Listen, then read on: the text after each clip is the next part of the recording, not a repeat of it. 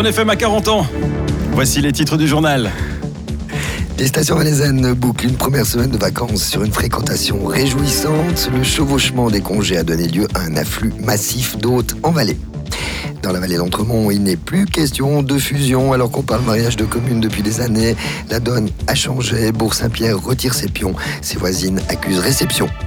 Sur la route des Yéniches, pendant 9 ans, Simon Guy Fessler, cinéaste suisse, a suivi ces nomades suisses souvent stigmatisés pour briser les préjugés. Il y consacre un film qu'il vient présenter en Valais aujourd'hui. Temps mitigé aujourd'hui avec un ciel chargé en matinée, des éclaircies cet après-midi, la douceur au rendez-vous jusqu'à 14 degrés.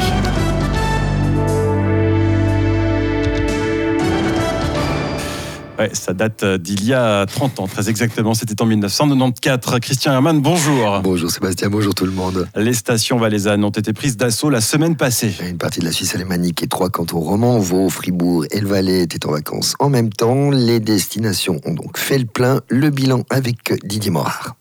Les stations n'aiment pas donner des chiffres intermédiaires de fréquentation, mais le bilan de la semaine écoulée est réjouissant. Au-dessus des records glisse même Sébastien Travelletti, le président de Téléanzer. Reste que le chevauchement des vacances, surtout entre les cantons romans, a fait couler beaucoup d'encre ces dernières semaines. Si Sébastien Travelletti estime que les médias en ont trop fait là autour, il reconnaît que l'étalement des vacances est un plus pour les stations de ski. Sébastien Travelletti. Exactement, l'étalement des vacances est plus profitable pour les remontées mécaniques, mais aussi pour les clients parce qu'ils vont avoir des disponibilités dans les logements, que ce soit euh, des résidences secondaires, mais aussi des hôtels, euh, de, de la parahôtellerie. Et lorsqu'on est complet, c'est difficile d'accueillir plus de monde, surtout en séjour.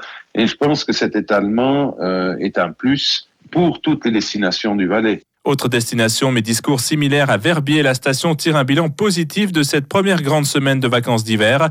Les chiffres sont dans la lignée des résultats des années précédentes. Laurent Vaucher, directeur général de Téléverbier. En termes de fréquentation, ben, ça ressemble à, aux périodes euh, scolaires, euh, vacances scolaires de, février comme les autres années. Et puis en plus, ben, on a encore la semaine suivante là, qui arrive, qui, euh, qui s'annonce aussi très bien. Puis on voit aussi que la météo sera, sera de bon augure aussi. Si les chiffres de fréquentation affichent des niveaux élevés, le nombre d'interventions des secours est tout aussi conséquent. 830 engagements sur la semaine écoulée. Alexandre Briguet, chef du service opérationnel à l'OCVS, l'organisation cantonale valaisanne des secours au niveau sanitaire, euh, sur le plan des, interventions et même du nombre d'engagements, en fait, on est sur euh, les mêmes tendances que les années précédentes. On voit que durant cette semaine de vacances, on travaille à peu près comme les week-ends qu'on a eu précédemment, donc jusqu'à euh, jusqu'à 120, 140 engagements par jour. Alors en majeure partie, on va retrouver des, des traumatismes, ça est vraiment lié à des, des chutes à ski, des collisions. Euh, c'est à peu près 25% des traumas des membres, une jambe cassée, euh, un bras cassé, un poignet, une cheville. On a 10% de trauma crânio-cérébral. Ensuite, on va retrouver euh, en troisième position tous les traumas de la colonne, la colonne vertébrale, et enfin des traumatismes thoraciques. Et notez encore que sur les 830 engagements de la semaine écoulée, 250 ont été enregistrés par hélicoptère, 540 en ambulance et 30 grâce au SMUR, le service médicalisé d'urgence et de réanimation. L'idée d'une fusion en Entremont prend le chemin des oubliettes. Le dossier est entre table et tiroir depuis des années, du bout des lèvres et à voix haute pour certaines. Les communes de la vallée se disaient favorables à un mariage, voyant même une nécessité dans la manœuvre, qu'il s'agisse d'unir les ressources ou de renouveler leur exécutif.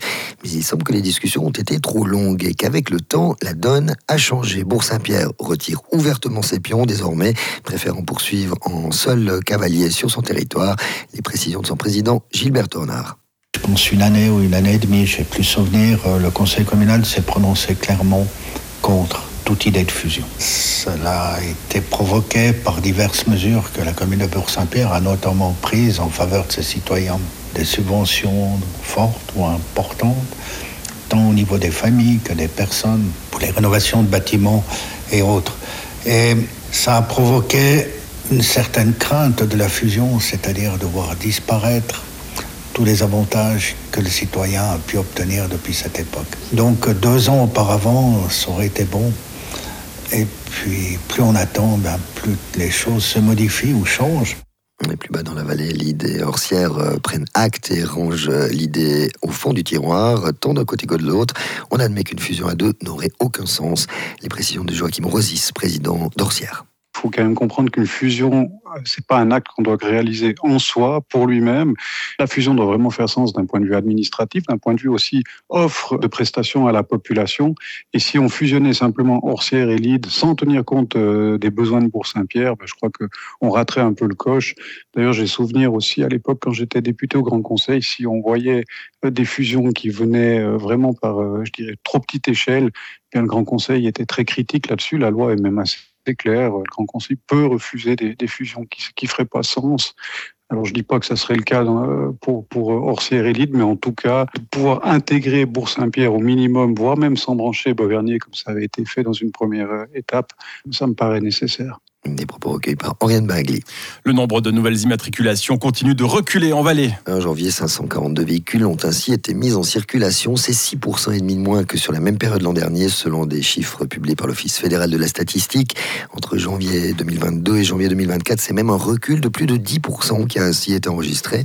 Contrairement au reste de la Suisse, les voitures à essence ont noté un léger sursaut le mois dernier en Valais. Les véhicules hybrides représentent de leur côté un tiers des nouvelles immatriculations dans le canton, soit une proportion similaire au niveau suisse. Et les voitures purement électriques, 15%, soit légèrement plus que la moyenne nationale. Ron FM, il est 7h38, euh, près de 10 ans sur les routes de Suisse et d'Europe à la rencontre des Yéniches. Simon Guy Fessler, réalisateur suisse, est en Valais aujourd'hui pour présenter son film Gadjo. Pendant 9 ans, il a suivi des communautés de Yéniches, nomades et sédentaires. En Suisse, les Yéniches sont aussi parfois appelés les Tziganes helvètes. Ces communautés reconnues minorités nationales poursuivent un mode de vie itinérant quand ils le peuvent ou s'installent de manière plus permanente en marge de la société. Souvent stigmatisés, voire chassés, leur présence sur un territoire ne passe pas toujours inaperçu. Exemple, dans la presse en Valais l'an dernier, pas les bienvenus à Vouvry, ils ont été escortés à Eviona avant de se résigner à quitter le canton. C'est précisément pour ce genre d'aléas que Simon Guy Fessler a voulu les rencontrer. Oui, absolument. Et je pense aussi de, détruire un peu les, préjugés parce que c'est une communauté qui vit entre nous pour toujours. Et c'était intéressant de voir euh, comment elle vit. On dit qu'ils euh, ont commencé dans un temps où c'était encore euh, plus facile de, faire l'argent avec un, un mode itinérant. Et je pense que d'abord, dans ce temps-là, il y avait plusieurs points de touche où les sédentaires et les yéniches se touchent. Ils ont un échange plus intense qu'aujourd'hui parce qu'aujourd'hui, euh, comme le monde, il, se change. Les gens, ils commandent les choses sur Internet, ils, ils se font livrer à la maison. Une entreprise longue et parfois difficile qui aura pris des années. Simon Guy Fessler et son équipe de tournage ont dû nouer de solides liens de confiance avec euh, leurs acteurs avant de pouvoir utiliser leurs caméras. Jusqu'à 73, euh, les Yéniches ont été persécutés de l'œuvre des enfants de Grande Route de Pro-Juventud. On les a volés, on peut dire, euh, les enfants. On les a mis dans des familles sédentaires. On a stérilisé quelques gens pour qu'ils ne peuvent pas continuer leur vie yéniche de nomade, disons. C'est pour ça, peut-être, que pour eux, c'est suspect s'il y a des deux qui arrivent avec, euh, avec un stylo, des blocs-notes, parce que c'était la méthode. Je pense que c'est ça la raison pour qu'ils ont peur de parler, s'ouvrir vers nous. Gadjo, film co-réalisé par Simon Guy Fessler, est à découvrir ce soir au cinéma de Sion. D'autres séances sont prévues en Valais en présence de l'équipe du film, à Monté demain et à Martigny le 27. Un sujet préparé par Oriane Bagli. Ok, sur glace, les clubs valaisans de Swiss League ne se portent plutôt bien dans leurs playoffs. Le HCCR est allé s'imposer sur la glace de Getze, l'emportant sur le score de 4 à 2. Les rouges et jaunes mènent 2 à 1 dans la série au meilleur des 7 rencontres. Puis Viège est à nouveau parvenu à passer l'épaule hier soir pour s'imposer 3 à 2 à Bâle et mène 3-0 dans la série.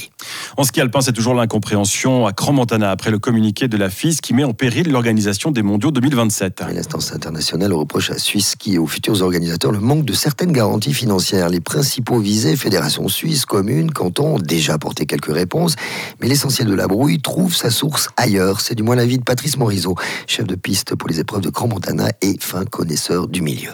L'histoire, elle est assez simple. Hein. John Elias, qui était le chef de aide, s'est présenté à la présidence euh, de la FIS contre euh, Urs Lehmann. Et, depuis là, je crois qu'il y a un gros, gros problème de personnes. Euh, je ne crois pas que c'est la FIS contre Swisski ou la FIS contre Grand Montana.